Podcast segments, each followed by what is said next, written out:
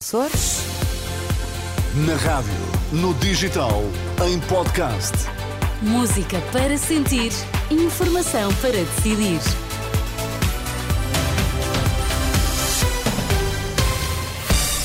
Notícias às quatro na Renascença, com a edição agora do Miguel Coelho. Boa tarde, Miguel. Olá, boa tarde, Sónia. Quais são os temas em destaque?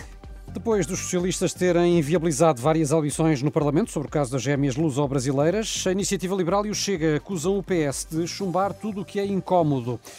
A Amnistia Internacional lamenta acordo para a reforma da política de asilo e imigração da União Europeia. Informação para decidir na Renascença com Miguel Coelho.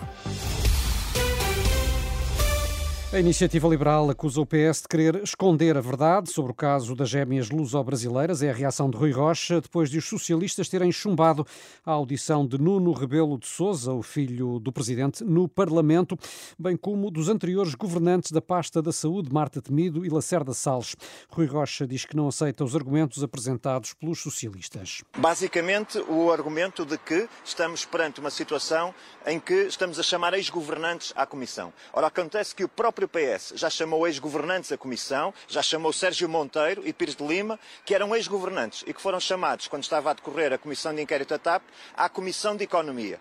E, portanto, o próprio PS não tem nenhum fundamento para fazer qualquer tipo de bloqueio destes requerimentos, porque já usou esse expediente, essa possibilidade, de chamar ex-governantes às comissões. Portanto, é totalmente inaceitável. O líder da iniciativa liberal já o chega, queria chamar os pais das gêmeas à Assembleia da República, audição também rejeitada pelos socialistas.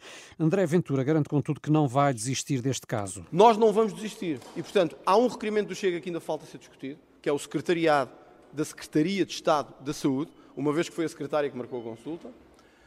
E a Sra. Ministra da Justiça terá que vir obrigatoriamente, porque nós vamos usar mais um putestativo. Azar para o Partido Socialista, nós temos vários putestativos. Portanto, vamos fazê-lo chegar para saber como é que em 14 dias, segundo se sabe, pessoas obtiveram a nacionalidade portuguesa para poder beneficiar destes tratamentos.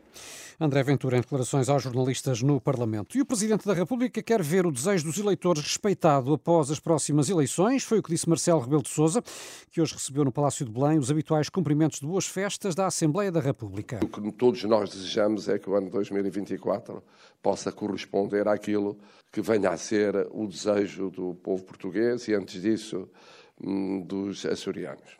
Para além da vivacidade dos debates, das propostas, dos pontos de vista. O que é facto é que há um clima de estabilidade emocional e institucional que caracteriza a maturidade de uma democracia que vai para o ano celebrar 50 anos do 25 de Abril. Por seu lado, o Presidente da Assembleia da República admitiu que 2024 vai ser um ano muito exigente do ponto de vista político. Será um ano muito exigente do ponto de vista político, também eh, para o Presidente da República, mas será um ano que eh, o eleitorado, as forças eh, políticas, as instituições eh, atravessarão com a sageza a sabedoria e também a harmonia que caracteriza a nossa vivência democrática. Augusto Santos Silva, no Palácio de Belém. A Amnistia Internacional lamenta o acordo para a reforma da política de asilo e imigração da União Europeia. Diz que vai aumentar o sofrimento dos requerentes de asilo, refugiados e imigrantes. O pacto hoje alcançado prevê, entre outras medidas, a criação de centros de acolhimento junto às fronteiras para permitir a devolução rápida de migrantes que não tenham direito a asilo. Na Coreia do Sul, um grupo de estudantes processou o governo depois de o exame de acesso à universidade ter tido menos tempo do que o previsto. Foi devido a um erro, o exame acabou 90 segundos mais cedo e os estudantes Sónia exigem agora uma indenização de perto de 15 mil euros What? cada. É o custo de um ano de estudos para poderem voltar a candidatar-se à universidade, sendo que este exame de acesso na Coreia do Sul é dos mais exigentes do mundo, dura uhum. 8 horas. E pelos vistos, todos os minutos contam, não é? Sim, sim, 90 segundos. 90 segundos, minuto e meio. Uou! Pronto, ok, realmente todos os segundos contam, tens razão. As notícias com o Miguel Coelho, vai estar de volta às 5. Claro que até lá a informação vai estar uh, sempre a ser atualizada no site e também na aplicação da Renascença.